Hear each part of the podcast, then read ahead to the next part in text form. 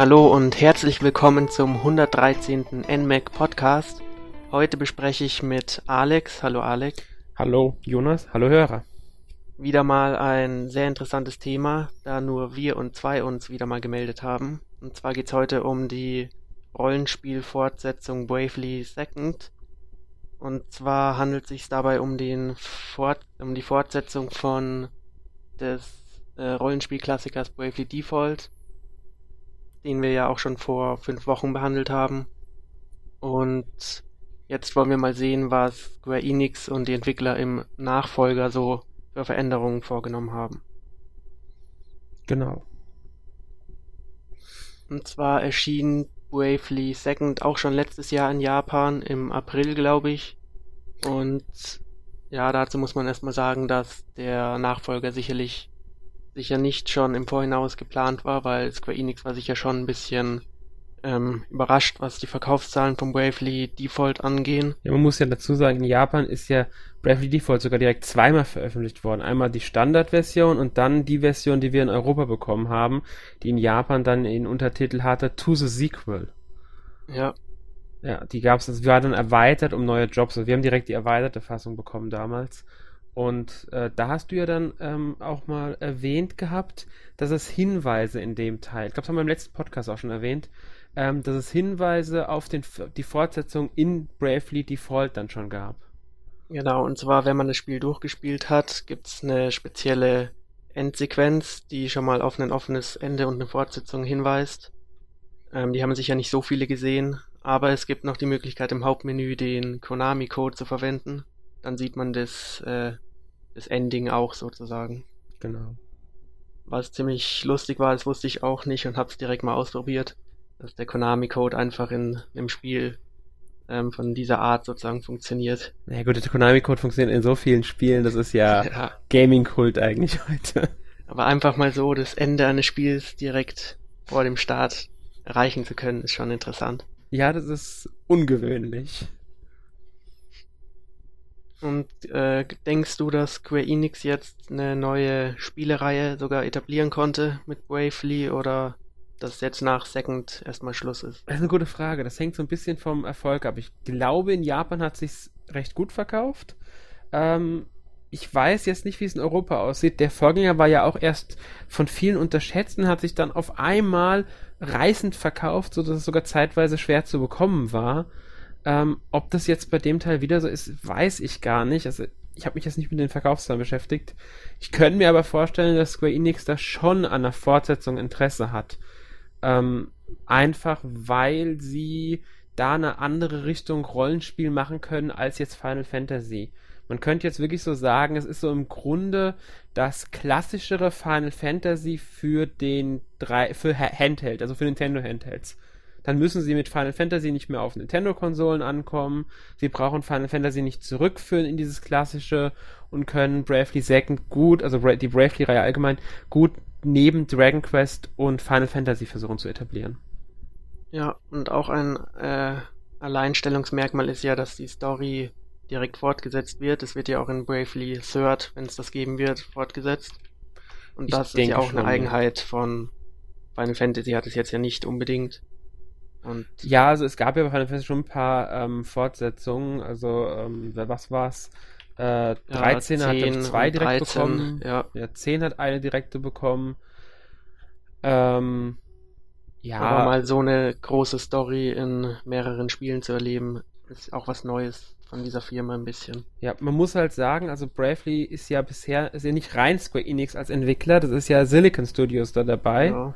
Und da ist ja gerade erst gesagt worden, dass die jetzt mit Mistwalker an einem neuen Spiel arbeiten. Also die sind jetzt wohl erstmal, sofern die nicht mehrere Teams haben, das weiß ich jetzt nicht, ähm, wohl nicht an einem weiteren Bravely-Spiel dran. Okay. Ja. Aber so oder so sicher ein Rollenspiel dann. Ja, also Mistwalker ist ja ähm, Last Story, äh, wie hieß es, Blue Dragon und ähm, Lost Odyssey, also alles Japan-Rollenspiele, ist das Studio von Hironobu Sakaguchi, dem Final Fantasy-Erfinder. Also ja. das Genre dürfte klar sein. ja. Ja, wie gesagt, handelt es sich um eine direkte Fortsetzung von Bravely Default. Und das Intro spoilert einen auch direkt mal die Geschichte davon. Also wer das noch nicht durchgespielt hat, kann hier dann direkt äh, ansetzen und bekommt noch mit, was am Schluss passiert ist, sozusagen. Man bekommt eigentlich das gesamte Spiel mit. Also ja. die wichtigsten Elemente der Geschichte von Bravely Default werden im Intro von Bravely Second komplett behandelt, plus das Ende, also das richtige Ende, sage ich mal. Es gibt ja zwei Enden. Und ja, wer halt Bravely Default noch durchspielen will, sollte Bravely Second bis dahin nicht unbedingt anfangen, weil es wird einem echt alles weggenommen vom Ende. Ja, da äh, war ich auch überrascht, dass sie das so konsequent durchziehen. Aber lieber so, mhm. als dass man nicht weiß, wer da überhaupt dann umspringt vor dem Bildschirm. Ja, sie hätten, sie hätten viele Story-Elemente ganz anders vermitteln müssen ähm, oder sogar Sachen, Andeutungen weglassen müssen einfach, weil man die, denen die Story, es hat die Story gefehlt. Man braucht das Wissen des Vorgängers zum Teil einfach zu sehr. Mhm. Ist jetzt nicht so, dass man es nicht spielen kann ohne das. Das, was in dem Video zeigen, reicht vollkommen als Wissen aus. Aber das braucht man schon, finde ich. Ich denke, jemand, der das nicht hatte, dieses Video, und auch nicht den Vorgänger gespielt hat, könnte storymäßig an wenigen Stellen, aber sie sind da, vielleicht so da sind, denken so, okay, warum ist das jetzt so? Nicht denken, meinst, ich kann das Spiel jetzt nicht spielen, aber schon so, warum ist das jetzt so? Ja, du meinst dieses Video, was pro Kapitel einmal abgespielt wird, oder? Zum Beispiel, ja. Dieses, ja, das finde ich irgendwie ziemlich grausam irgendwie. Ja, das ist, das ist sowieso, das ist, äh, im Grunde ist, man könnte man sagen, dass die Kapitel wie in einer Fernsehserie als Episoden dastehen. Und am Anfang jeder Episode gibt es ein Intro. Wie beispielsweise bei einer Anime, wie bei jeder Serie. Aber ja, nur, dass die Kapitel teilweise so lang sind, dass man vergessen könnte, dass es Kapitel gibt. Ja, genau. Die sind, die sind Ellen, also die sind wirklich ewig lang zum Teil, die Kapitel. Der Prolog alleine. Es ist ein Prolog ja. und du bist keine Ahnung, wie lange. Ich glaube, ich habe sieben Stunden gespielt, bis ich im Prolog durch war. Es ist also, du kannst im oh. Prolog so viel Zeit verschwenden, äh, aber es war ja schon beim Vorgänger so, dass sich das alles relativ lange äh, hingezogen hat. Es gibt dafür, ich weiß gar nicht, wie viele Kapitel es jetzt gibt. Habe ich jetzt nicht mehr im Kopf. Weiß ich auch nicht, aber generell der Trend immer Kapitelstrukturen reinzubringen, ist auch etwas, was ziemlich umstritten ist, finde ich. Ja, ich finde es jetzt nicht schlimm, ehrlich gesagt. Ich Bringt jetzt nicht Video, so viel. Ja, ich finde nur dieses Video zwischen den ähm, Kapiteln etwas fragwürdig. Ja, ich finde da den Stil etwas komisch gewählt von den Figuren. Sonst ja, sieht es schon gut aus. Ja, es ist, ist halt ähm, alles ein bisschen animiert dann, CGI, und da sehen sie halt dann fast schon ganz anders aus als im Spiel selbst.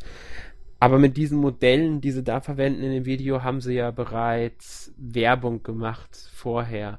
Also diese Charaktermodelle sind so bekannt. Die habe ich gerade, äh, als ich mir Bilder zusammengesucht habe zu dem Spiel, ist mir das aufgefallen. Habe teilweise echt überlegen müssen, ist es jetzt Idea oder ist es Magnolia bei einem von diesen? Weil ich, nur die Kleidung war dann eigentlich ausschlaggebend zu wissen, wer wer ist, weil das Gesicht einfach nicht wiederzuerkennen war. Die Haare, okay, klar, aber ja. trotzdem war man im ersten Moment verwirrt.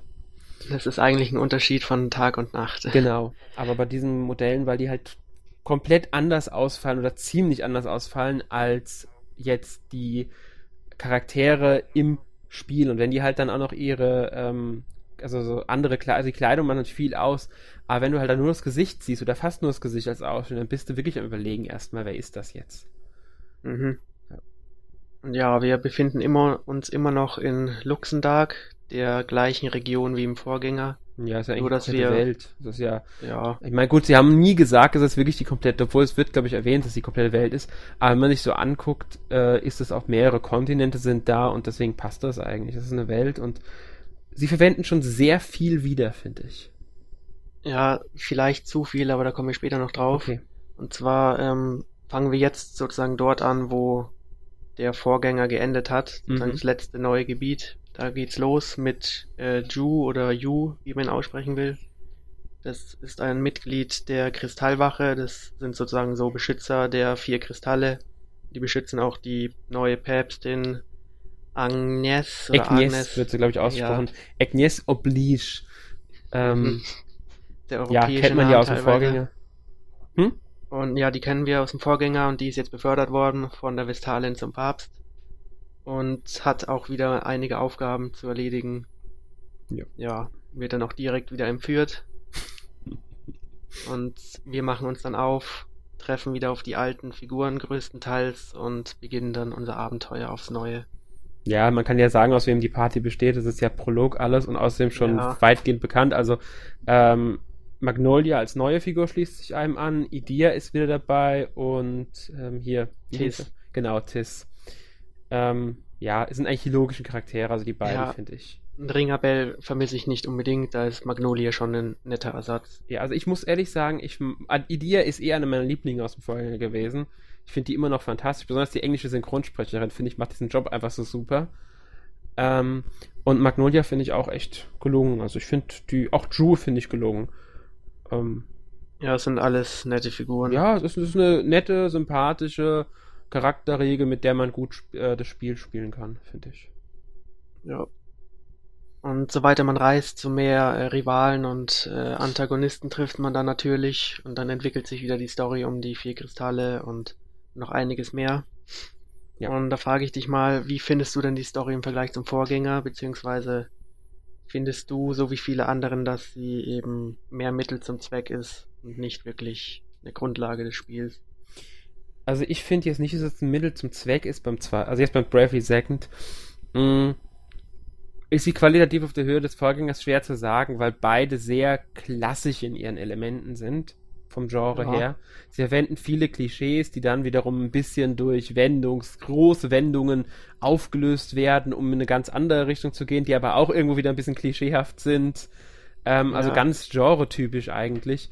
Ich finde die Story vollkommen in Ordnung. Also ich finde sie unterhaltsam, ich finde sie teilweise auch spannend. Es gibt ähm, wirklich Wendungen, die auch ein bisschen überraschend daherkommen, also nicht unbedingt sofort erwartet werden. Ähm, von daher, also ich finde die, find die vollkommen in Ordnung, die Geschichte von dem Spiel. Ja, ich finde sie auch in Ordnung und ich finde auch, dass die Charaktere ähm, am meisten dazu beitragen. Ja. Wie beim Vorgänger. Und vor allem auch die kleinen Geschichten, die erzählt werden, äh, einen großen Teil von dem Gesamtstück äh, beitragen. Ja. Stimme ich hier auf alle Fälle zu. Ja, und äh, wie wir schon erwähnt haben, ist sehr viel aus dem Vorgänger direkt äh, importiert worden sozusagen. Es fängt beim Kampfsystem an, was wohl noch eines der schönen Sachen ist. Mhm. Denn wir haben wieder das klassische Bravely Default System, nachdem wir äh, im Bravely-Modus sozusagen mehrere Angriffe haben und im Default-Modus, äh, im Verteidigungsmodus warten. Und wer mehr dazu wissen will, kann natürlich im Bravely Default Podcast reinhören. Da haben wir es nochmal genau beschrieben, aber im Grunde ist es eine Abwandlung vom ganz klassischen Kampfsystem. Immer noch rundenbasiert, nur dass wir jetzt sozusagen uns ein bisschen auf Angriff und Verteidigung fokussieren können. Ja, das ist, das ist eigentlich relativ simpel. Entweder haben wir viele Angriffe und müssen dann ein paar Runden warten, bis wir wieder angreifen dürfen, oder wir verteidigen und haben dafür später mehr Angriffe zur Verfügung. Also finde ich aber ein gutes System. Es hat im Vorgänger funktioniert. Ich finde es sinnvoll, dass sie es übernommen haben, ähm, weil ich das System einfach schon beim Vorgänger sehr gut fand. Also es ist wirklich eins der besten rundenbasierten Kampfsysteme der letzten Jahre. Also finde ja, ich. Ja, da stimme ich dir zu und auch eins der, wo man am meisten falsch machen kann, finde ich. Also wenn man nicht mhm. taktisch denkt, ja. kriegt man sehr schnell was hinter die Ohren. Je nach Schwierigkeitsgrad muss man dazu sagen. Also auf dem leichten Schwierigkeitsgrad, habe ich auch mal ausprobiert, ähm, kann man wesentlich mehr Fehler machen und ich muss ehrlich sagen, bei vielen Standardgegnern, die jetzt, sagen wir, im Level nicht unbedingt viel weiter höher sind als man selbst, kann man sogar einfach nur die ganze Zeit äh, Standardangriff, Angriff, also nicht immer nur Angriff, sondern Magier müssen dann schon ihre Zauber verwenden, aber man muss nicht so sehr aufpassen. Das Bravely Default braucht man dann so gut wie gar nicht, das System. Ähm, ja. Ja, es gibt ja wieder drei Schwierigkeitsgrade. Zum Glück kann man auch während dem Spiel wechseln, wenn man sich falsch eingeschätzt hat und zu faul ist zum Leveln oder so. Man muss aber sagen, auch auf dem niedrigsten Schwierigkeitsgrad muss man teilweise wirklich aufpassen auf die Level, weil auch Gegner, die niedriger im Level sind, können schon gefährlich werden, wenn man äh, falsch agiert. Also man muss schon auf Schwächen der Gegner achten und sowas. Das ist ähm, wichtig. Also ja, da ist es auch wieder sehr klassisch. Ja. Na, die alten Rollenspiele waren ja auch ziemlich unverzeihlich manchmal. Ja. Also es ist jetzt nicht so unverzeihlich wie jetzt ein äh, Spiel aus ähm, NES oder SNES-Ära, aber ähm, auch auf leicht muss gibt es dann schon wieder Stellen, an denen man Probleme bekommen kann, wenn man nicht aufpasst. Ja. Und schönerweise gibt es hier die Möglichkeit, die ähm, ja seine Angriffe einzuspeichern und dann im Autokampf automatisch zu leveln sozusagen. Genau, ich glaube, insgesamt kann, kann man fünf speichern, da einmal die normalen, das aber wiederholt wird, was als letztes gemacht wurde, oder wirklich vier Vorgaben, die man speichern kann und danach wird dann agiert. Ja, dann programmiert man sich sozusagen für ein Gebiet ein und braucht dann nur noch mit einem halben Auge draufschauen und ja. einer halben Stunde ist man dann fertig. Es ist gerade fürs Grinden sehr gut, wenn man einfach nur, was weiß ich, auf der Oberweltkarte die ganze Zeit im Kreis läuft, um Gegner zu finden, damit man äh, ein bisschen aufsteigen kann, Erfahrungspunkte sammeln kann, ist das wirklich sehr gut geeignet, weil ja. dann hast du einfach Autokampf aktiviert, angepasst an das Gebiet und zack, du steigst ziemlich schnell im Level auf. Und noch schneller geht's, wenn man direkt äh, Kämpfe hintereinander bestreitet. Also mhm. es gibt jetzt die Möglichkeit, neue Herausforderer direkt äh, zu bestreiten. Ja. Und dann kriegt man nicht nur ähm, gleich viel Erfahrung, sondern noch ja einen Bonus drauf. Mal mal 1,4 oder 1,6 oder so und das wirkt ja, genau. sich wirklich schnell auf aufs Leveln. Ja, man merkt es wirklich, weil also man kriegt erstmal die Erfahrungspunkte aller besiegten Gegner. Also wenn man jetzt weiß ich fünf Kämpfe ne, da wirklich schafft, was schwer ist, weil man darf nur dann einen Kampf hinten dranhängen, wenn man in der ersten Runde direkt alle Gegner besiegt. Und wenn man das schafft, dann wird das halt multipliziert. Ich glaube in 0,2er Schritten. Ich bin mir aber nicht mehr ganz sicher. Also ich bin mir sicher, dass es 0,8 gibt und dann 2, aber ich bin mir nicht sicher, welche, wie die Schritte sind. Ähm, und diese Multiplikatoren können einem, also die gehen ja auf Erfahrungspunkte, Jobpunkte und ich meine auch aufs Geld sogar. Die können wirklich massive Unterschiede machen. Ja. Und man muss dazu sagen, natürlich, wenn man gerade einen Gegner besiegt hat, ist man ziemlich im Minus von den äh, Wavely-Punkten. Und deswegen ist es ein bisschen schwerer, mehrere Kämpfe anzuhängen, aber es lohnt sich. Ja, es kommt halt auch ein bisschen immer darauf an, ähm, welche Gegner es sind. Also wenn man jetzt, es lohnt sich dann sogar etwas schwächere Gegner zu bekämpfen, weil man die schneller besiegen kann. Dann kann es sogar sein, dass ein einziger Charakter mit einem richtigen Zauberspruch alle Gegner besiegt. Dann hast du in der nächsten Runde immer noch drei Kämpfer, die agieren können. Das ist, habe ich gemacht. Und ich habe am Ende wirklich ja. so, so, mehr Erfahrungspunkte verdient als in stärkeren Gebieten gegen stärkere Gegner mit Einzelkämpfen. Und deswegen, da ist dann wieder so ein bisschen Taktik auch gefragt. Wie schätzt man das ein? Wie verwendet man das?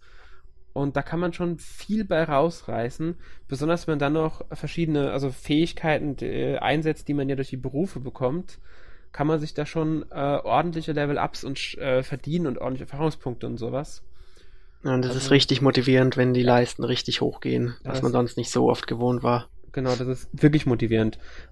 Und weil sonst, wenn man wirklich einfach normale Kämpfe beschreitet, ist gerade Jobpunkte manchmal echt wenig. Ja, immer so vier und man braucht dann 1500 oder genau, so. Genau, das ist, ist dann schon so ein bisschen so, oh, scheiße, wie lange muss ich noch kämpfen und ja. Ja, und äh, wie gesagt, wir befinden uns immer noch in derselben Welt und anfangs hat es mich schon ein bisschen schockiert, dass wir ähm, dieselbe Weltkarte nochmal bereisen. Ähm, wusstest du im Vorhinein, was auf dich zukommt, oder war das auch erstmal neu für dich? Nein, ich wusste. Also ich habe mich, ich habe mich, äh, hab News gelesen gehabt, da war das schon ganz klar gesagt. Ich habe auch schon Previews gelesen, die das klar ausgesagt haben. Ich meine sogar einen Import-Test aus Japan habe ich gelesen, aus der japanischen Version habe ich gelesen gehabt. Deswegen wusste ich das schon, dass es weitgehend dieselbe Karte ist. Man muss halt sagen, die Karte, die Silberweltkarte ist fast unverändert. Also ich würde so sagen, zu 100% unverändert. Ähm, aber es gibt neue Ortschaften, also neue Städte, neue Dungeons und die reißen es dann ein bisschen wieder raus, finde ja, ich. Es gibt neue Areale. Ja. Aber ich finde es schon ein bisschen ähm, zwiespältig, dass man in so einem Spiel, in der die Oberweltkarte schon wichtig ist, finde ich bei so einem Rollenspiel wirklich eins zu eins die Grundlage übernimmt. Ja. Aber gab's, weiß ich nicht, ob es das schon mal so gab. Bestimmt hätte hm. schlimmer enden können. Ja, also es gab es aber bestimmt schon mal irgendwo. Ich weiß jetzt nicht wo. Also was ich jetzt gerade gelesen hatte, war, dass ähm, bei Far Cry 4 und Far Cry Primal dieselbe Grundkarte ja. genommen wurde und Far Cry Primal wurde die Karte lediglich angepasst. Das merkt man an eigenen Fluss- und Bergzügen. Also ja, aber ich glaube, das merkt man im Spiel auch nur, wenn man drauf jetzt achtet. Ja, genau. Also merkt sich so leicht, weil es halt 3D ist. In Bravely Second ist halt der Nachteil. Du hast die Draufsicht und dadurch merkst du es viel stärker mich selbst hat es ehrlich gesagt nicht gestört. Ich hatte eher das Gefühl, ähm, auch durch die Charaktere und alles nach Hause zu kommen, fand ich. Also ich fand es eher so ein bisschen angenehm. Man war wieder in einer bekannten Welt und erlebt dort ja. ein neues Abenteuer und es gibt dennoch genug Neues zu entdecken, finde ich, dass es immer noch Spaß macht. Ja, man kann vielleicht schon ein bisschen von Nostalgie reden. Ist ja. zwar nur zwei, drei Jahre her, aber wenn man dann nochmal seine äh, Eternia oder so, die Schneestadt sieht mit den Lichtern und so, dann merkt man, was man vor zwei Jahren erlebt hat, erinnert sich wieder mhm. und ja, nach Hause zu kommen. Genau, und das ist, das ist einfach ähm, wirklich schön gemacht. Also das muss man wirklich sagen. Auch wenn sie viel recyceln dabei, finde ich es einfach schön. Außerdem meine ich, gerade in den Städten haben sie ein bisschen aufgehübscht nochmal teilweise. Nicht enorm, aber es sieht, also gerade die Charaktermodelle haben sie definitiv ein bisschen angepasst. Ja. Also ich habe ja, bin ja der Meinung, dass ähm, gerade Idia ein bisschen älter wirkt. Mhm, ich glaube auch, der irgendwer vom Team oder mehrere wurden ausgewechselt wegen irgendwas. Ich glaube, das betrifft hauptsächlich die ähm, Geschichte, die geschrieben wurde, aber man merkt auch, dass das Charakterdesign ein bisschen erwachsener geworden ist. Ja, ich meine, das ist ja logisch. Zwei Jahre sind, also ist ja in echt und ein Spiel zwei Jahre vergangen, also werden die Charaktere älter. Also Tis hat sich am stärksten verändert, muss man sagen, von den bekannten Charakteren. Ähm, was mit seiner Geschichte zu tun hat, auf die ich jetzt nicht näher eingehen will. Ja, er ist jetzt der Erfahrene sozusagen. Genau. Früher war der Anfänger und jetzt ist er halt ein Erfahrene so und Drew ist der neue. Also man könnte sagen, Drew ist der neue Tis. Ja. Ähm, aber so der schaut auch noch genauso wie Tis vor paar Jahren. Hm? Immer so traurig und ja. weiß nicht wohin. Aber ich finde, Drew ähm, unterscheidet sich gut genug von Tis, um als eigenständiger Charakter durchzugehen. Ja, auf jeden Fall. Ja. Und ja, ich, ich finde das Charakterdesign wieder gelungen, auf alle Fälle. Okay, jetzt haben wir mal besprochen, was alles bekannt war. Dann kommen wir mal zu den Neuerungen. Mhm. Und zwar gibt's wieder viele alte Jobs, aber auch neue Klassen, spielbare Klassen. Und da muss ich sagen, haben mich die Entwickler mh, hm, schon überrascht, weil mhm. ich nicht gedacht hätte, dass ein frisches Spielgefühl mit diesen Klassen nochmal hinbekommen würde. Ja, habe ich auch nicht erwartet. Also ich muss sagen, ich habe gewusst, es kommen ein paar neue Jobs. Da dachte ich, okay, machen sie fünf neue Jobs und packen sonst noch die ganzen ja. alten rein.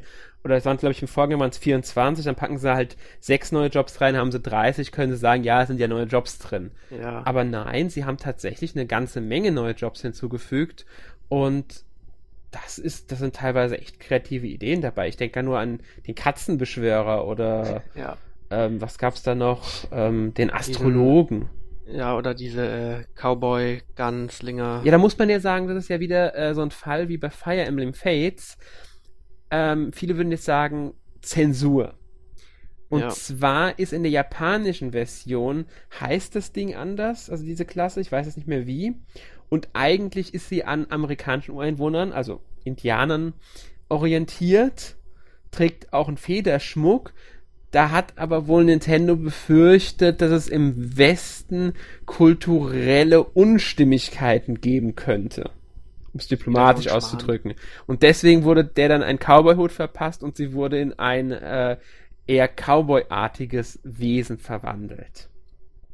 Ja, die Tierschützer beschweren sich ja auch nicht, was die Katzenbeschwörer äh, ja, aber machen. ist halt Nintendo, muss sagen. Außerdem wurde wurde, wurden ein paar Outfits wohl angepasst in Sachen Freizügigkeit. Also ich glaube, der Beschwör die Beschwöreruniform von Magnolia ist es, die ist im der japanischen Version etwas freizügiger. Ja, das kennen wir ja leider zu Genüge. Ja. Aber das ändert ja nicht so viel eigentlich. Nein, es sind, ich finde also bei Bravely Second hält es in Grenzen, was sie angepasst haben. Und es sind ehrlich gesagt wirklich solche Kleinigkeiten, die beim Spielen erstmal nicht auffallen, wenn man es nicht weiß und die auch nicht stören. Da gibt es dann Spiele, also sag mal jetzt äh, Fire Emblem Fates, bei dem es wesentlich krassere Änderungen gibt, aber das ist ein anderes Thema. Ja. Ja. Also wie gesagt, bei den Klassen, zum Beispiel Weiß- und Schwarzmagier, sind ja die klassischen Klassen, die man nicht immer haben muss. Die wurden jetzt ausgetauscht durch Heiler und Seelenmagier, glaube ich. Mhm. Genau. Und ja, kommen dann später. Priest, ich glaube, das ist Priester und Seelenmagier. Ja, stimmt, Priester. Ja und kommen dann später auch zurück, aber eher optional, so dass man nicht äh, dieselben Klassen unbedingt hat. Genau. Also es ist so, dass man Nebenquests erledigen muss, um die alten Jobs aus dem Vorgänger zu bekommen. Allerdings werden immer zwei gegenübergestellt. Man kann mhm. nicht alle Jobs auf einmal haben bei einem Level, bei einem Spieldurchgang. Und das finde ich interessant. Man muss in den Nebenquests sich für eine Seite entscheiden. Das ist ja bei jeder Nebenquest identisch. Ist immer so, bei jeder Nebenquest, die ich bisher ja. entdeckt habe. Also sagen wir die Sachen, die als Nebenquesten Bezeichnung verdienen. Und da muss man sich für eine Seite entscheiden. Man kann jetzt entweder nach Überzeugung der Sache entscheiden, nach Sympathie für den Charakter oder danach, welchen Job man lieber haben will. Und selten passt beides auf eine Figur zu. Ganz genau. Ja. Das, das hatte ich schon oft das Problem, dass ich dann Sympathie für eine Seite hatte, aber an dem Job eigentlich null Interesse, mich dann aber doch symp auch Sympathie dafür entschieden habe, weil ich mit meinen Berufen, die ich durch neuen Berufen eigentlich so weit zufrieden bin.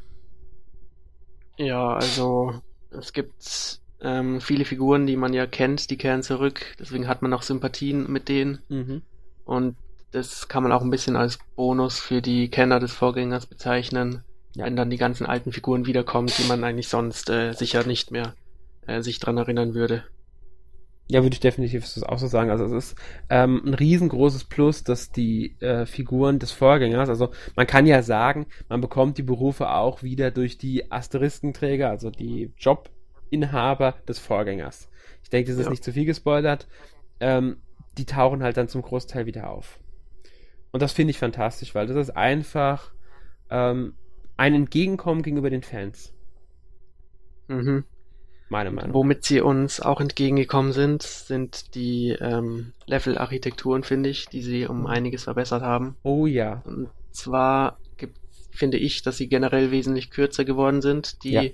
Dungeons haben nicht mehr so viele Etagen wie früher und punkten vor allem durch neue Perspektiven und fast schon mit äh, Gameplay-Mechaniken, so dass man jetzt nicht mehr immer nur eine Stunde durch selbe Gebiet rennt, sondern nur noch eine Viertelstunde durch ein sehr unterhaltsames. Ja, sind sogar, also diese Gameplay-Elemente sind sogar fast Rätsel, aber nur fast, muss man sagen. Die sind nämlich Ja. zu leicht, um sie als Rätsel zu bezeichnen. Also es sind Rätselansätze. Ja, Ähm, mal hier einen Hebel umlegen oder irgendwo eine Tür oder sowas. Genau, man muss halt dazu sagen, das liegt auch daran, weil die einzelnen Gebiete eines Dungeons dann doch zu klein sind, um da zu große Rätsel draus zu machen. Ähm, und zu geradlinig. Also es gibt zwar Abzweigungen, aber die führen meistens ziemlich schnell in eine Sackgasse und da ist nur eine Kiste versteckt. Also dass wirklich Mhm. Verlaufen oder so gar nicht möglich ist. Ja, aber ich finde, die haben sich da schon einiges äh, dabei gedacht. Zum Ja. Beispiel gibt's auch äh, Statusveränderungen in manchen Gebieten, mit denen man dann erstmal, ja, die man erstmal handeln muss. Ja, die gab es ja im Vorgänger auch. Sachen. Also meinst das Fallen im Grunde. ja, das auch, ja. Die gab es im Vorgänger auch. Und ähm, also du ich weiß ja schon, ich weiß welchen Dungeon du meinst. Ja, oh, da gibt's einen ganz, ganz besonderen Dungeon. Im späteren Spiel. Dämpfen dann. Genau, Ja. das ist dieser Sumpf oder was es ist. Der ist richtig gut. Möchte, möchte ich nicht so viel vertragen, aber das muss ich sagen, ist eine designtechnisch eine Glanzleistung des Spiels. ja. Ja. Weil der einfach so eine gewisse, ähm, man muss sich anpassen an den Dungeon. Und das finde ich fantastisch. Da haben sie wirklich, da haben sie wirklich gute Arbeit geleistet. Ja, und generell auch der 3D-Effekt brilliert jetzt in den Gebieten auch ein bisschen besser. Ja. Also da gibt's dieses eine Eislevel, das ein bisschen in die Tiefe gebaut ist. Und da lohnt sich auch mal den 3D-Effekt endlich mal wieder anzuschalten, abseits der Städte. Ja, ich muss halt ehrlich sagen, ich habe noch nicht einmal angehabt im Spiel. Ja, inzwischen sch- äh, spiele ich auch kaum noch ein Spiel mit 3D, nur noch einmal am Anfang hat man gesehen und fertig. Ja, also ich, ich mach's eigentlich, ich mach's nie an. Also erstmal, ich habe ja nur noch einen normalen 3DS, also noch nicht den New 3DS, auf dem es ja wesentlich besser sein soll. Ähm, aber ich muss halt sagen, mich reizt es auch überhaupt nicht und ich vergesse es häufig schlichtweg. Ja, als ein Feature von Nintendo, wie oft so bei ihren Konsolen. Aber man braucht's nicht unbedingt. Nee. So, und natürlich besitzt das Spiel auch wieder eine Aufbaukomponente. Im Vorgänger war es noch das Heimatsdorf, jetzt ist es Magnolias Heimatsplanet, nämlich der Mond. Ja, Himmelskörper. Sag mal, Magnolias Heimat passt besser, der Mond. Ja, jetzt könnte man denken, dass das irgendwie weitaus weiträumiger geworden ist oder so, aber nein, es ist wieder dasselbe im Grunde. Mhm. Man investiert Arbeitskräfte in irgendwelche ja, Baugruben und die dürfen dann gewisse Stunden arbeiten und die Sachen wieder aufbauen. Ja, es tauchen auch wieder Gegner auf ähm, irgendwie und man kann Leute, denen man begegnet, beziehungsweise über das Internet findet, ähm, irgendwie dann auch zur Verteidigung mit einsetzen. Irgendwie mit Raumschiffen war das irgendwas, glaube ich sogar. Ja, und per Streetpass kann man sich auch wieder die Leute heran Genau. graben. Genau, und ja, ich muss ehrlich sagen, ich bin noch nicht einem begegnet, deswegen habe ich nur einen einzigen Arbeiter, dadurch dauert bei mir immer alles ewig lange. Ja, ist bei mir auch komisch. Bei Bravely Default habe ich noch eine Menge Leute getroffen, bei Second bis jetzt kaum. Ja, bei Bravely Default muss ich auch sagen, da habe ich auch nicht eine Person getroffen. Ähm, also nicht bevor das Spiel erschienen ist, logischerweise. Ich Ja. hatte aber schon, bevor es erschienen ist, wesentlich mehr Spieler, weil über diese Internetverbindung, die drin ist, habe ich aus Japan und so enorm viele Spieler bekommen. Irgendwie war die Funktion aber bisher noch nicht freigeschaltet, als ich es gespielt hatte. Muss halt sagen, ich habe auch mit einer Testversion vorm Release gespielt, also vielleicht lag es auch daran natürlich. Ja, ich habe auch einmal so einen Hansdampf-Hilfsbot oder so bekommen, aber der hat nicht viel geschafft. Ich habe zwei bekommen, aber die, die sind ja nicht als Arbeiter, sondern nur als Kämpfer im Weltdings Ja. da.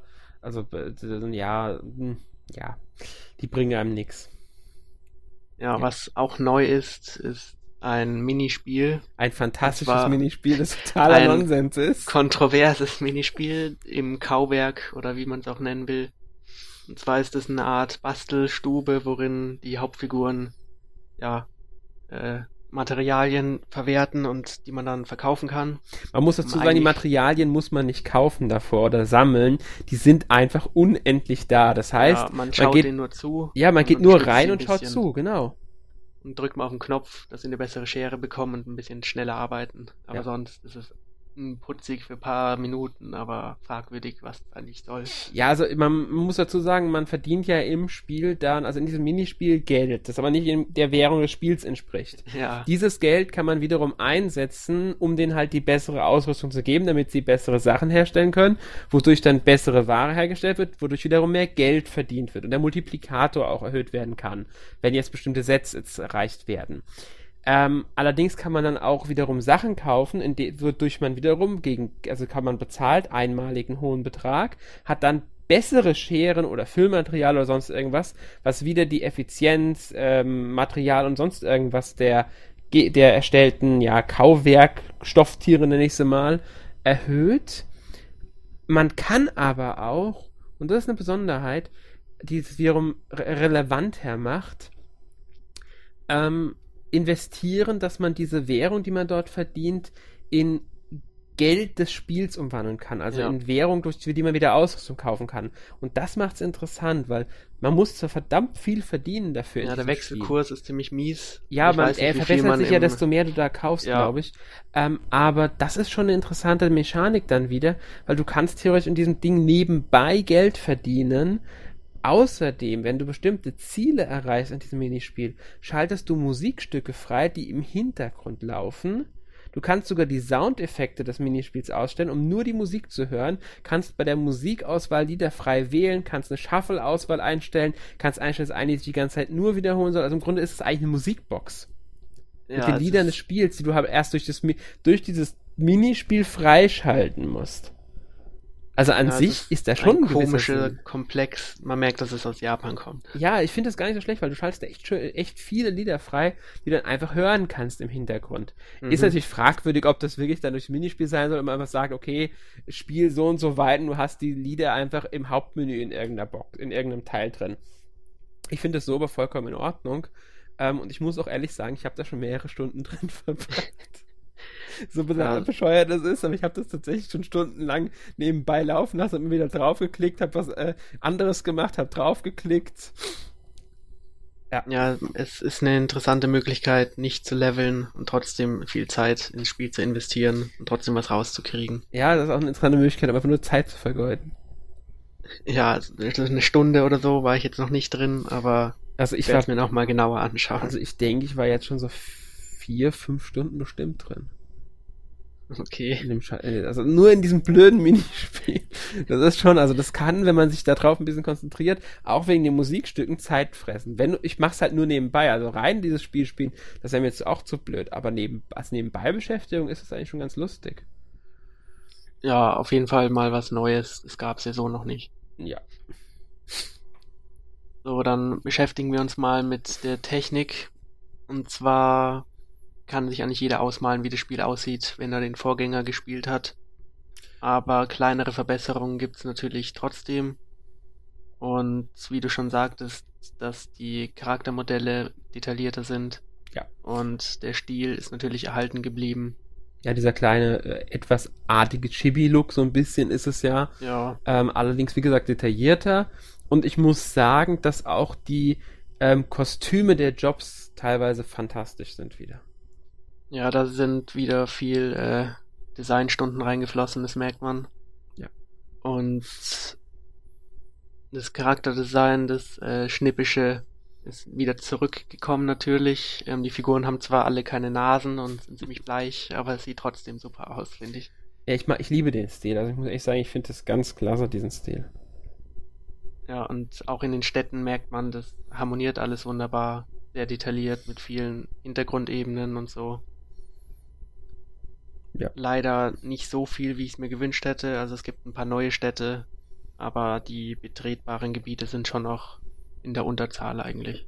Ja, es ist wie im Vorgänger etwas eingeschränkt alles.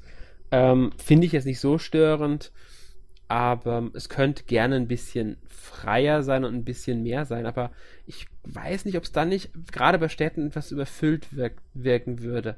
Ähm, außerdem finde ich halt einfach, dass die Städte immer noch wunderschön aussehen. Man nehme nur, oh, wie hieß es? An, äh, Arkheim, Enschheim, diese Stadt mit den. Ja, Anheim. Anheim. Ja. Das sieht, sah im Vorgänger geil, also wirklich fantastisch aus, sieht immer noch so aus. Also, das einzige Problem dabei ist halt wirklich, es ist eigentlich original aus dem Vorgänger übernommen worden, das Ding. Ja. Aber zum Beispiel diese neue Stadt, ähm, irgendwie Al Campus oder so. Ja. Das ist ein aus einem Guss und sieht wirklich toll aus. Ja. Auch diese japanisch orientierte Stadt, wie heißt sie? Oh ja, dieses Schloss da. Ja, finde ich auch, sieht sehr schick aus und dieses Badehaus sieht toll aus, dass man da drin, dass ja. es da gibt und so. Also da, da haben sie wirklich schon ein bisschen Kreativität einfließen lassen in die neuen Gebiete, ähm, die auch darüber wegtrösten, dass so viel Bekanntes drin ist. Und da die bekannten Gebiete ja immer noch wirklich schön aussehen, ähm, ist es trotzdem nicht irgendwie als Kritik zu sehen, finde ich, dass die wieder drin sind. Weil ich gehe gerne wieder in die bekannten Städte. Mhm. Ja. Ähm, wie gesagt, der 3D-Effekt ist eher nicht spielerisch relevant, aber in den Städten kann man ihn schon anmachen. Dann kommen wir mal zur musikalischen Untermalung. Ähm, das Spiel bietet natürlich äh, neue Stücke und im Gegensatz zur Welt auch eine neue Oberwelt, äh, Oberwelt-Theme. Ähm, das ist kein, äh, zum Glück nicht, also ich finde es nicht repetitiv. Also die Musik finde ich neu. Ich finde die Musik äh, wieder sehr schön. Ähm, sie unterscheidet sich vom Vorgänger, ohne ähm, jetzt sage ich mal komplett an, äh, fehlplatziert zu werden. Also sie passt zu, zur Reihe, ist aber nicht jetzt eine reine Wiederholung des Vorgängers. Und das finde ich haben sie gut hinbekommen. Ja, und der Stil ist natürlich immer noch gleich, also man erkennt schon, dass es Bravely ist. Ja. Und nicht Final Fantasy oder so. Genau, also es ist, ist wirklich schön gemacht. Ja. Hast du noch irgendwas zu sagen über dieses Spiel oder wollen wir schon zu unserem Fazit kommen? Ich überlege, lass mich kurz überlegen. Also, ähm, was ich, muss ich sagen, ein Detail von Magnolia, muss ich finde ich so liebevoll einfach, dass sie immer wieder, also man muss, auf dem Mond wird nicht Deutsch gesprochen, wie wir jetzt wissen sondern alles. Naja, so ein bisschen so Französisch, Englisch. Sie sprechen also ein bisschen erst, alles, ja, also sie sprechen auch, also ähm, spre äh, die Sprache, die als Mondsprache verkauft wird in der deutschen Version, also wenn man Deutsch aktiviert hat, ist Französisch. Weil sonst ist es ja Englisch. Also die Sprachausgabe, die übrigens wieder sehr gut ist, wie ich finde, ähm, ist Englisch, die Texte natürlich Deutsch. Ähm, man muss halt sagen, dass dann entweder Englisch oder Deutsch, je nachdem wie man es nimmt, die Sprache von Luxemburg ist und Französisch wird als Sprache des Mondes gewertet. Das finde ich einfach schön gemacht in der äh, westlichen Version, weil es in Amerika garantiert genauso ist. Ähm, weil Magnolia immer wieder dieses Französische mit einstreut und auch ganze Sätze dann im Text in Französisch dastehen und ich habe mich tatsächlich dann bemüht, ähm, über ein Übersetzungsprogramm mir das mal, sofern ich es nicht selbst verstanden habe, weil ein bisschen Französisch noch hängen geblieben aus der Schule. Es sind wirklich funktionierende Sätze. Also das ist nicht irgendwie nur was fantasiemäßig aneinandergereiht ist, es ist wirklich echtes, funktionierendes Französisch, so wie man es sich erwarten würde. Und die Sätze ergeben Sinn. Das heißt, wenn man sich manchmal hinsetzt und wirklich die Mühe macht, das in ein Übersetzungsprogramm einzugeben, kriegt man noch mal ein klein bisschen mehr von Magnolias Charakter mit. Ja, meistens beginnt sie ihre Sätze mit was Französischem, mhm. so natürlich und springt dann ins Deutsche oder halt ins Englische ja. über. Sie wiederholt und, oft halt auch das, was sie im Französischen gesagt hat, dann nochmal für alle verständlich. Ich finde es halt auch so lustig, wenn sie dann so Sachen sagt wie, statt ähm, unglaublich sagt sie dann incredible. Und das ist halt ja. einfach unglaublich äh, äh, de detailverliebt, dass dieser Charakter, der nun mal nicht von Luxemburg ist, sondern vom Mond stammt, ähm, sowas auch wirklich spendiert bekommt und solche Details eingebaut sind. Äh, und ich meine sogar, die, Franzö die, die Englischsprecherin hat diesen ganz kleinen Akzent, der dazu passt. Und das finde ich einfach schön. Das finde ich, ähm, gibt dem wieder so einen besonderen Charakter. Das trägt stark zu Magnolias Persönlichkeit bei. Ja, also die Lokalisierung ist wieder super bewältigt worden und ich frage mich, wie im Original die Stimme von ihr war. Also ob sie auch im Original Französisch gesprochen hat, also im Japanischen oder ob es nur bei uns so übersetzt wurde. Könnte ich mir Vielleicht sogar war es ja vorstellen. Chinesisch oder so. Ja, ich könnte mir vorstellen, dass es Französisch ist, weil ähm, es ist ja bekannt, dass in einigen Kreisen Japans, also besonders bei einigen Bands, dass die recht auf eine Zeit lang recht auf französische Sprache gestanden haben. Also ich könnte mir vorstellen, dass es auch Französisch ist, aber vielleicht haben die auch irgendwas ganz anderes genommen. Müsste man Ja, sich mal auf jeden Fall toll, dass es im Europäischen übergenommen wurde. So. Ja, also und im ähm, Engl also im Amerikanischen denke ich, wird es also auch so sein, weil ich kann mir nicht vorstellen, dass sie das doppelt vertonen. Ähm, was ja auch passt mit den Nachbarn Kanada, die ja auch ein bisschen Französisch sprechen. Ähm, Finde Ja. ich eine schöne Sache, dass es einfach so gemacht ist und dass es sogar tatsächlich so einen kleinen Mehrwert hat, wenn man sich die Texte übersetzt. Es sind wirklich ganz wenige Sätze, die man meistens auch aus dem Zusammenhang heraus versteht, aber ich finde es halt ähm, schön. Ja. Ja, das ist, ja. ist einfach eine Dann- Bereicherung des Spiels. Ja, ansonsten, äh, Bravely Second ist halt in vielen Teilen eine klar, man merkt klar, dass es eine Fortsetzung des, äh, von Bravely Default ist und ähm, Es wurde ja auch so verkauft zum Glück. genau. Und daher darf man sich nicht beschweren. Ja. Ich finde schon, dass ein bisschen zu viel zugleich ist. Und Ja. das wäre auch mein größter Verbesserungsvorschlag äh, Vorschlag für einen Nachfolger. Also eine neue Welt sollte schon, schon herkommen.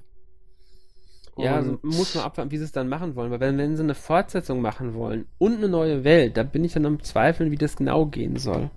Also sie können ja die alte verwenden und dann schifft man rüber auf einen neuen Kontinent oder irgendwie sowas. Mhm. Und ich denke auch, dass die Produktion jetzt nicht so teuer war vom Bravely Second und es wird sich sicher wieder gut verkaufen. Mhm. Und für ein neues Rollenspiel dieser Klasse will ich schon ein paar neue Ansätze dann sehen.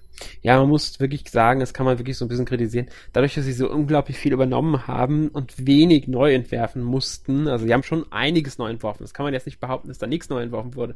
Aber sie hatten eine sehr bestehende Grundlage. Die Spielengine, den grundsätzlichen Grafikstil, der stand einfach.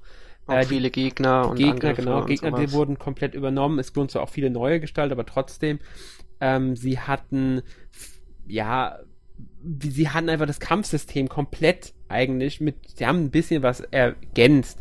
Äh, da gab es doch irgendeine Verbesserung im Kampf. Das darf ich kurz überlegen. Ja, man kann jetzt schneller Angriffe auswählen, glaube ich. Also zweifach und vierfach, glaube ich, geht jetzt schneller zur Auswahl. Ja, Jedenfalls kam es mir so vor und es ging ein bisschen flotter alles. es stimmt, was, ich bin mir nicht mehr sicher, ob es noch eine Neuerung gab. Ähm, ja, es ist halt einfach, ja, was, in, was mir noch einfällt, was sie erneuert haben, ist, sind die Favoriten. Hast du die jemals benutzt? Naja, man konnte wieder irgendwas einspeichern. Genau, die, man ähm, kann die- Klassen. Jobs einspeichern. Also früher musste man, wenn man einen Jobwechsel machen wollte, wechseln und dann wieder hingehen und zurückwechseln, was immer ein bisschen an, anstrengend war, weil man auch die passiven Fähigkeiten, die Ausrüstung und alles anpassen musste. Jetzt kann man solche Einstellungen als Favorit speichern und zwischen diesen Favoriten im Menü wechseln, was natürlich so einen Wechsel viel einfacher macht. Ja, aber ich habe das äh, eigentlich nicht gebraucht. Ich Ich, hatte immer meine Klasse und habe das so gelassen. Ich habe es tatsächlich benutzt. Also besonders in diesem einen Dungeon, den wir ja schon mal erwähnt haben, der Anpassung erfordert. Aber ich habe es allgemein schon öfters benutzt, weil ich bestimmte Einstellungen hatte, die ich gerne beibehalten wollte, zu denen ich zurückkehren wollte. Ich wollte aber, äh, weil ich am Grinden war ähm, und die, einen Charakter auf dem höchsten Joblevel hatte, der jetzt nur noch Level 10 ist, früher war es Level 14, äh, sollte einen anderen Job natürlich leveln. Also habe ich den Job geändert, wollte aber später wieder dahin zurückkehren können, ohne Probleme. Also ich habe tatsächlich, glaube ich, fünf oder sechs Favoriten mittlerweile gespeichert. Ja, und es lohnt sich auch wirklich mal zu wechseln. Ja. Zum Beispiel der Weißmagier hat ähm, Level 1 kriegt er gleich Engelsschutz oder so. Mhm. Das äh, lässt äh, in 50% der Fälle einfach mal den Angriff, äh, ich glaube, ich weiß nicht, ob er ganz abgeschwächt wird. Ich glaube, zur Hälfte oder so nimmt man nur noch Schaden. Und wenn man jedem ähm, Charakter diese Fähigkeit beibringt, hat man schon einen enormen Vorteil fürs nächste Spielerlebnis dann Genau, sofern man den Weißmagier halt als Charakter, als Klasse hat. ausgewählt hat. Ja. Ähm, und was halt der ähm, zum Beispiel Freiberufler auf Level 9 bringt einem ja einen Bonus, glaube ich, auf Jobpunkte. Lohnt sich also den soweit zu leveln, das Ding dann einzusetzen, um die anderen Jobs hochzuskillen. Und deshalb, also ich finde, die Favoriten sind da schon sehr hilfreich als Neuerung. Das ist eine sehr sinnvolle Neuerung. Was auch eine Neuerung ist, also man konnte schon früher, glaube ich, konnte man einstellen, dass äh, wie oft Kämpfe stattfinden, Zufallskämpfe. Ja, klar, das ist eines der besten Sachen im Bravely und es geht jetzt natürlich wieder auch. Aber es geht einfacher. Früher musstest du nämlich ins Hauptmenü gehen. Ja, stimmt. Und jetzt kannst du es direkt über die Weltkarte per R-Taste, glaube ich, war es. Oder auf dem Touchscreen eine kleine Schaltfläche. Und das ist wirklich ähm, begrüßenswert, weil du kannst dann, sagen wir, du, du bist gerade einfach nur auf der Oberwelt unterwegs und hast, merkst, oh scheiße, meine Charaktere sind alle äh, total fertig, ich bin am Verlieren und so weiter. Dann stellst du schnell ein, gar keine Kämpfe mehr, läufst in die nächste Stadt, heilst dich eben. Ja. Was mir auch gerade auffällt, ich weiß gar nicht, ob es äh, Autosave im Vorgänger gab. Ja, gab's. Den konntest du aktivieren. Okay, weil das war jedem Bildschirmwechsel dann automatisch gespeichert wurde, gab's. Weil das ist auch hilfreich, weil sonst, äh, das kennt man ja von früher, dann stirbt man, muss den ganzen Dungeon nochmal machen. Ja. Vereinfacht halt vieles, aber finde ich eigentlich eine sinnvolle Neuerung, weil Speicherpunkte sind veraltet, sag ich mal. In solchen Spielen, ja. ja. Ist mir klar, es sind nur noch ein Abenteurer. Ah, noch eine Neuerung, der Fuchs. Ja, ja, stimmt. Der Fuchs, der ist eine wichtige Neuerung, ähm, wie ich finde, weil der zusätzliche kleine Story-Episoden gibt. Also eigentlich nur die Charaktere. Also es gibt manchmal in den Dungeons oder so einen Fuchs, der verschwindet auch wieder, wenn man den nicht mitnimmt. Also wenn man den ähm, anspricht, dann übernachten die Charaktere in ihrem Zelt, also irgendein magisches Zelt, das Ju bei sich hat. Und das sind einfach nur nette kleine Bonus-Episoden mit den Charakteren. Die ergeben keinen wirklichen Sinn. Sie können aber mit dem aktuellen, mit der aktuellen Nebenquest oder der aktuellen Story zusammenhängen tatsächlich. Ähm, sind in erster Linie dazu da, um einfach einen tieferen Einblick in die Charaktere zu liefern. Und das muss ich ehrlich sagen, ich liebe solche Sachen. Ich liebe in Tales oft diese Nebenunterhaltungen, die manchmal aufploppen, die es ja auch hier gibt, die Partygespräche, mit y, die man mit Y aktiviert, glaube ich, wenn sie auftauchen. Links unten so ein mhm. Symbol. Und das ist nochmal so ein Bonus, so eine Bonussequenz, so eine kleine immer wieder mal. Und die finde ich, ich finde eine fantastische Neuerung. Also mir gefällt die echt gut. Ja, weil die äh, Figuren sind alle sympathisch. Ja. Das haben sie gemerkt, da haben sie noch mehr solche Gespräche eingebracht. Genau, und es gibt denen ein bisschen mehr Tiefe, man lernt sie einfach besser kennen und äh, sie haben ja Unterschiede in der Persönlichkeit. Ähm, ja. Okay, dann frage ich dich mal, was ist denn dein Resümee des Spiels, also dein generelles Fazit? Ich habe sehr, sehr gerne gespielt, also ich mag das Spiel wirklich, wirklich gerne. Ich bin auch noch ein bisschen dran, also ich möchte noch ein paar Sachen machen, ein paar Jobs aufleveln und so. Ähm, es hat natürlich zu große Ähnlichkeiten dem Vorgänger an manchen Stellen. Das hat, hat mich jetzt nicht gestört, weil es nun mal erst der zweite Teil ist und es sich ein bisschen so angefühlt hat, wenn man nach Hause kommt und alte Bekannte trifft, wie auch neue. Ähm, aber ich denke, für den dritten Teil dürfen sie es nicht nochmal machen. Dafür ja. war es dann doch zu ähnlich. Die neuen Gebiete haben mir super gefallen, die neuen Dungeons sind toll. Äh, mich unterher hat die Story, also die Story finde ich gelungen, nicht überragend, aber gelungen. Die Charaktere sind sowieso wie immer das Highlight gewesen. Ähm, das Kampfsystem ist weiterhin äh, eins der besten, das ich kenne. Das dürfen sie von mir aus auch im dritten Teil, wenn sie ihn denn machen, einfach so übernehmen. Da müssen sie überhaupt nichts dran ändern. Äh, die Mikrotransaktionen, die weiterhin drin sind, habe ich einfach ignoriert. Die existieren für mich gar nicht. Ja, die ignorieren wir auch, die braucht keiner. Ja. Ich habe auch die Funktion Bravely Second ehrlich gesagt erst einmal verwendet, einfach nur um sie auszuprobieren nochmal. Ja. Äh, die ist überflüssig. Ähm, ja, und ansonsten ein sehr gutes Spiel. Also finde ich ein wirklich sehr gutes Spiel, das vielleicht minimal hinter dem Vorgänger steht, einfach weil so viel wiederholt wird. Mhm. Ich kann dir da eigentlich nur äh, beipflichten. Für den Nachfolger will ich schon ein paar neue Überraschungen und das Klassische hatte ich, hat sich jetzt sozusagen genug wiederholt. Da kann man jetzt auch wieder ein bisschen neue Wege gehen. Aber insgesamt wirklich ein tolles Spiel und ich bin mir sicher, so lange wird es nicht dauern, bis wir wieder was davon hören. Ist ja jetzt auch schon ein Jahr her oder so, seit es in Japan erschienen ist. Ja, also ich denke auch, dass äh, Square Enix wäre dumm, wenn sie nicht weiter mit der Reihe machen würden. Ähm, ich sag mal so, das Kampfsystem und das Jobsystem sollen sie bitte beibehalten wenn dann höchstens minimal. Verändert, auch die mit den Charakteren, also dürft gerne wieder bekannte Charaktere wie Drew, Magnolia, äh, Tis, äh, wie auch immer auftauchen, egal in welcher Form. Ähm, einfach weil das so ein Zusammenhanggefühl gibt, aber sie müssen besonders, und das ist das Wichtigste, bei der Welt was ändern. Sie müssen neue Spielgebiete hinzufügen. Sie können von mir aus gerne wieder bekannte Gebiete drin haben, aber nicht nur. Was weiß ich, dann sollen sie halt eine Story einbauen, meine Güte, da ist eine neue Welt entdeckt worden oder aus dem Ozean ist ein kompletter Kontinent aufgetaucht und das ist dann das Hauptspielgebiet. Man kann durch oder der Mond kracht auf die Erde und ja. die Welt sieht neu aus und so. Genau. Es gibt minimal ganz simple Sachen, die sogar klassisch fürs Genre wären, die dazu führen könnten, dass es neue Spielmechaniken gibt. Und da hoffe ich, also der neue Spielwelt meine ich. Und da hoffe ich drauf. Ansonsten rein spielerisch müssen sie von mir aus gar nicht so viel ändern. Es darf gerne klassisch bleiben, ähm, weil es auch so ein gewisses ein Eigenstellen, also so ein Eigenstellungsmerkmal für, das, für die Reihe ist. Ja. Ich denke, die Entwickler haben da auch schon genug Erfahrungen mhm. im Rollenspielsektor gesammelt, dass sie wissen, dass das nicht ein drittes Mal so ablaufen kann. Ja.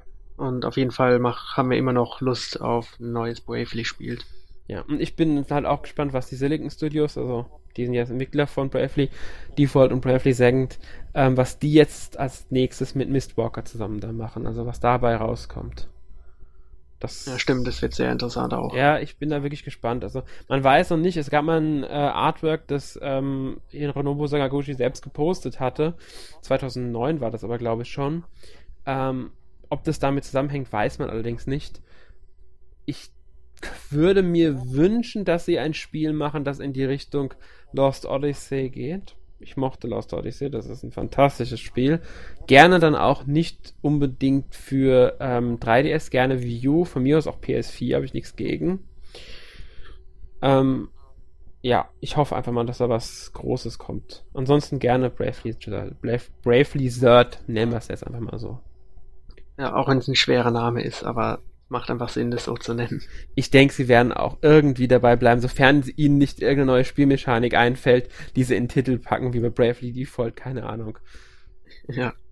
Irgendwas fällt denen immer ein. Der Titel ist sowieso, muss man, muss es ehrlich sagen, sowohl bei Bravely Default als auch Bravely Second, der Titel ist etwas ähm, unsinnig. Ja, das, aber er hört sich cool an. Und ja, es war im Grunde einfach so der Versuch, die Tech, die Mechanik, die wichtigste Mechanik des Spiels in den Titel zu verpacken. Und im zweiten Teil haben sie einfach die Zahl 2 dazu gepackt, die halt ein bisschen mit der einen Spielmechanik äh, zusammenpasst. Aber äh, mal abwarten, was sie da machen. Ja. Okay, hast du noch was zu sagen zu Bravely? Oder denk, sind wir damit? Ich denke, wir haben das ruhig. Wichtigste gesagt zum Spiel ich hoffe, dass den Hörern alles soweit jetzt klar ist und dass sie ähm, Lust aufs Spiel bekommen haben, weil ich gönne dem Spiel wirklich den Erfolg, muss ich ehrlich sagen. Und sei es nur, damit wir eine Fortsetzung bekommen. Okay, was hast du denn letzte Woche so gespielt, außer Bravely Second? Ähm, ich habe in erster Linie, ehrlich gesagt, Testmuster gespielt. Also ähm, Lego Marvel Avengers habe ich ein bisschen gespielt. Stellar Glow. Stellar Glow muss ich mal erwähnen, das ist ein wirklich tolles Spiel. Ähm, ja, ich habe die Demo mal gespielt. Mhm. Wirklich Final Fantasy Tactics sozusagen. Final Fantasy Tactics Fire Emblem, genau, sowas in der Richtung. Ähm, von Atlus und Sega lohnt sich, hat eine schöne Geschichte zu erzählen, äh, geht so ein bisschen, also es geht darum, in der Welt ist die Musik von, also die Menschen haben immerhin Gott aufbegehrt, Gott hat den Menschen die Musik genommen, nachdem Held ihn irgendwie zurückgedrängt hat. Jetzt können nur noch Hexen singen, es gibt fünf Hexen, also Hexe der Zerstörung greift jetzt irgendwie die, das Königreich an und jetzt versucht äh, die Königin die anderen Hexen zu finden. Natürlich der Hauptcharakter, der vor drei Jahren in dem ein Dorf gefunden wurde und sein Gedächtnis verloren hat, wie auch sonst ähm, hat dann Stein bei sich, den schenkt er seiner besten Freundin und äh, Ziehschwester und die verwandelt sich kurz darauf dann selbst in eine Hexe und naja, die begleiten dann diese königliche Garde da auf der Suche nach den anderen Hexen. Äh, ja, ist eine schöne Story, wird, wird gut erzählt und halt mit sehr schönem Taktik-Rollenspiel-Gameplay. Kann ich nur empfehlen, äh, hat mir wirklich viel Spaß gemacht. Ja, und sonst okay. habe ich noch irgendwas gespielt. Äh, Project Crosszone 2, auch ein sehr schönes Taktik-Rollenspiel. das storymäßig ziemlich, äh, äh, sagen wir mal so, die Story ist zum Selbst, ist einfach nur Zweck dafür, um Charaktere der Unternehmen Bandai Namco, Capcom, Sega und Nintendo in ein Spiel zu packen.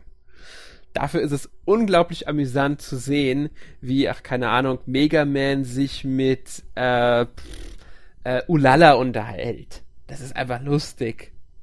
Das ist hat irgendwie was. Oder was ja, weiß ich, Mega Man unterhält sich mit Chris. Hä? Ja, solche Crossovers sind immer sehr Fanservice-lastig. Es ist, ist ein reiner Fanservice-Spiel. Also das ist wirklich interessant, finde ich, dass das Spiel genauso wie der Vorgänger übrigens von den Xenoblade-Entwicklern Monolith Soft entwickelt wurde. Ja, dementsprechend sind natürlich auch, ähm, also Fiora aus Xenoblade Chronicles ist dabei und Cosmos aus Xenosaga ist es, glaube ich. Also finde ich halt ja. sehr lustig. Es ist, äh, kann man nur loben, aber ist halt, wie gesagt, wirklicher Fanservice. Man muss mit den äh, Unternehmen was anfangen können und man kann nicht, also die wenigsten Spieler werden alle Spiele kennen, weil da wirklich sehr alte dabei sind. Also ich glaube, von Captain Commando werden die wenigsten jemals gehört haben. Aber ähm, für die, die halt, wenn man halt was kennt, dann erkennt man auch viele Details beim Kämpfen, erkennt man bekannte Bewegungen der Figuren und so weiter. Ähm, Musikstücke aus den äh, äh, Spielen sind drin, neu, also instrumentale Remixes und sowas. Muss, kann man also, ja, für Fans empfehlenswert, macht auch spielerisch Spaß und von daher, ja. Ja, das war so in erster Linie das, was ich gespielt habe. Okay. Ja, ich habe auch ein bisschen was gespielt, auch zum Testen. Einmal ein klassisches japanisches Adventure mit einem sehr langen Namen, ähm, Parascientific Escape Cruise in the Distant Seas. Mhm. Und ist ein klassisches ähm, Escape the Room Adventure sozusagen. Also man klickt sich durch, findet Schlüssel und ähm, rätselt so ein bisschen rum. Welches ist, System? Ähm, auch für den 3DS, ah, also okay. eShop-Titel. Ähm, ist ziemlich äh, gepackt, also geht nur so fünf Stunden oder so lang und mhm. hat eine kleine nette Geschichte. Ähm, ja, ist besser als ich erwartet hätte, aber man merkt schon, es spielt eben auf einem Schiff. Man ist eingesperrt, muss Rätsel lösen, hat ein paar übernatürliche Fähigkeiten. Man merkt schon, dass es sehr an ähm, Nein, Nein, Nein für den DS angelehnt ist. Aber es ist trotzdem ziemlich interessant. Aber es ist nicht die schlechteste Vorlage, muss man sagen. Also nein, nee, nein, also nein. es ist ein bisschen äh, leichtherziger und hat einen klassischen Anime-Stil, aber ist schon, macht schon Spaß, so für zwischendurch mal. So, und sonst habe ich noch ein bisschen äh, Resident Evil Code Veronica X gespielt. Ähm, ich bin ja ein bisschen ein Fan von den klassischen Resident Evil Teilen, aber irgendwie will da der Funken nicht so überspringen. Ist auch sehr nicht genau warum. Ich weiß, also. Ja, also es ist ja schon jetzt nicht mehr alles vorgerendert, aber es erinnert schon noch an die alten klassischen Spiele, aber ich weiß irgendwie nicht, irgendwie ist das komisch, das Spiel irgendwie zu einfach, weiß ich nicht. Die Welt ist schon ziemlich klassisch aufgebaut. Ich mag auch die Insel, aber irgendwie irgendwas passt da nicht. Ja, ja, ich habe es nie gespielt. Ich habe nur, also von Resident Evil Reihe habe ich in erster Linie ähm, den ersten, den damals noch auf dem Index stehenden zweiten, als ich noch nicht 18 war, muss man mal so sagen, aber das war ja typisch früher. Man ist ja böse Der. gewesen. Äh, und den dritten, das waren so die, die ich am meisten gespielt, also am ehesten kenne. Ähm, den vierten habe ich zwar auch gespielt, aber nie wirklich intensiv und danach war es für mich vorbei mit der Reihe.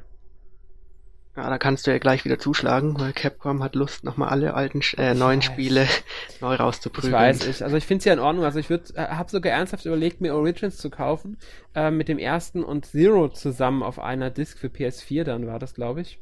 Also die sind wirklich toll, die Spiele. Ja, ich habe es auch ernsthaft mag. überlegt zu machen. Würde mir auch sogar ein Remake, also eine, eine HD-Neuauflage vom zweiten und dritten Teil holen. Was ich aber ein bisschen bescheuert finde, ehrlich gesagt, ist, dass sie Teil 5 4, äh, 5 und 6 auf der PS4 und Xbox One neu veröffentlichen, allerdings nicht in dieser Reihenfolge. Die veröffentlichen erst Teil 6, dann Teil 5 und dann Teil 4. Ja. Sinn? Also, also Teil 4 ist sowieso eines der besten Spiele aller Zeiten, das musst du unbedingt nochmal spielen. Sagt mir jeder. Teil 5 ja, ich, ich finden alle schlecht, machen. ich finde es gut, also im Koop besonders, und Teil 6 braucht kein Mensch. Also. Ich habe Teil 5 sogar mal ein ähm, bisschen Demo gespielt. Das ist jetzt was mich am meisten gestört hat immer bei, äh, bei, bei, bei, bei, bei äh, dem ganzen Spielen ist, dass, er nicht, dass du nicht schießen kannst, wenn du läufst. Ja, aber das ist doch das Beste. Ja, nee, und dann die Munitionsknappheit. Ich bin so schlecht im Zielen bei den meisten Das Spielen. ist das Zweitbeste. Ich bin, ich, ich bin echt ein grottiger Schütze in den meisten Spielen. Nicht in allen, aber in, in einigen. Und in Resident Evil war es immer eines meiner größten Probleme. Und der erste Teil, muss ich ehrlich sagen, ich glaube, der wäre mir heute immer noch zu gruselig. Klar, es ist kein Dead Space. Also Dead Space bin ich nicht über das erste Level hinausgekommen, weil er mir einfach zu, ich, ich bin in Spielen zu großer Schisser, ist einfach so. Also bei Dead Space kann ich ja verstehen, ist Ähm. wirklich äh, genial. Aber Resident Evil ist ja schon. Ja, ich weiß halt, ich habe halt diese Erinnerung an früher, Kindheit. Ja, das Spiel war relativ neu. Also der erste Teil, das sah natürlich damals für uns alle fantastisch aus, was heutzutage nicht grottig ist. Ähm, und dann springen diese blöden Hunde durchs Fenster. Da, da, da hat man sich echt erschrocken damals. Ich habe den ersten Teil auch auf dem DS als erstes gespielt. Da gab es eine Umsetzung und auch da war es ziemlich gruselig. Ja, also, äh, ja, und dann in dieser erweiterten Fassung vom Gamecube, die jetzt veröffentlicht wurde, gibt's auch noch dieses riesige komische Schlangenmonster. Das geht ja mal gar nicht. Ja, also Gegner, die einen verfolgen, sind ja auch ziemlich. Nicht Gegner, äh, Schlange. Schlange ist das Böse. Schlange ist das Böse. Ach, die Riesenschlange, Ja. ja. Die ist, die ist schrecklich. Ja, gut, ich Klassiker. muss sagen, ich mochte auch im dritten Teil Nemesis überhaupt nicht. Ähm, und in 5 gibt's ja auch so ein Vieh, das einen verfolgt bei einer der Storylines so weit. Nee, in 6 ist das, 6 ist das, glaube ich. Die einen dann dauernd verfolgt. Ja, also Sowas man sieht ich nicht nicht. deine Lieblingsserie, aber mal schauen, wie es damit weitergeht. Also ich, ich, ich, ich finde, ich mag die Story eigentlich ganz gerne, auch wenn die äh, ziemlich bescheuert ist in vielen Punkten. Ähm, ich gucke mir auch ganz gerne die Animationsfilme, nicht die Realfilme, muss man dabei betonen. Die fand ich ganz unterhaltsam. Ich mag viele der Charaktere und habe auch bei Revelations 2 überlegt, es mir zu kaufen. Das spricht mich schon Ja. an, ähm, aber... Ich finde die Filme auch gut und ich finde auch sogar die äh, echten Filme nicht so schlecht. Naja, eigentlich. grottig sind die. Ich gucke die manchmal auch ganz gerne. Das ist halt ähm, Hirn aus Kino, nenne ich sowas. Mhm. Du darfst nicht wirklich zu viel nachdenken bei solchen Filmen. Wenn du anfängst, bei solchen Filmen wirklich äh, immer auf Logik zu achten und über den Sinn nachzudenken, werden die Filme scheiße. Wenn du dich aber einfach nur von dem Geschehen beschallen lässt und die Action genießt, dann unterhalten die Filme auch. Man darf halt nicht erwarten, dass es jetzt, was weiß ich, Regiemeisterleistungen, die Drehbuchmeisterleistungen oder schauspielerische Meisterleistungen sind. Die meisten Darsteller in diesen Filmen können einfach nicht schauspielern oder sind nur semi-gut. Ja. Aber das stört mich gar nicht. Ich finde die weitgehend unterhaltsam. Aber die Animationsfilme fand ich halt einen Ticken besser. Auch wenn ja, die, die sahen aber auch wirklich gut aus. Hä? Die waren auch wirklich gut animiert für Ja. den Status da. Ja, auf alle Fälle sind halt jetzt auch nicht storymäßig nicht die Meisterwerke schlechthin, aber ja. Okay. Nächste Woche geht's dann ähm, nicht um Resident Evil, sondern um Mario und Luigi, nämlich das Franchise dazu. Und äh, mit dabei ist der Tobi, der Sören und der Emil, macht auch mal wieder mit. Du meinst das ähm, Rollenspiel-Franchise Mario und Luigi? Genau. Ah, okay. Also nicht um die Geschichte der beiden Brüder, sondern um die sehr gute Rollenspielserie. Ja, die hat auf dem Game Boy Advance damals angefangen, oder? Ja, also ich, entweder DS oder Game Boy Advance. Ich bin auch nicht mehr sicher, Also aber ich genau. weiß, welche, weiß, welche Spiele du meinst. Und wie gesagt, ich glaube, wir hören uns den Podcast auch nochmal an dann. Und bis dahin, bis dann. Ciao. Ja, bis dann. Tschüss.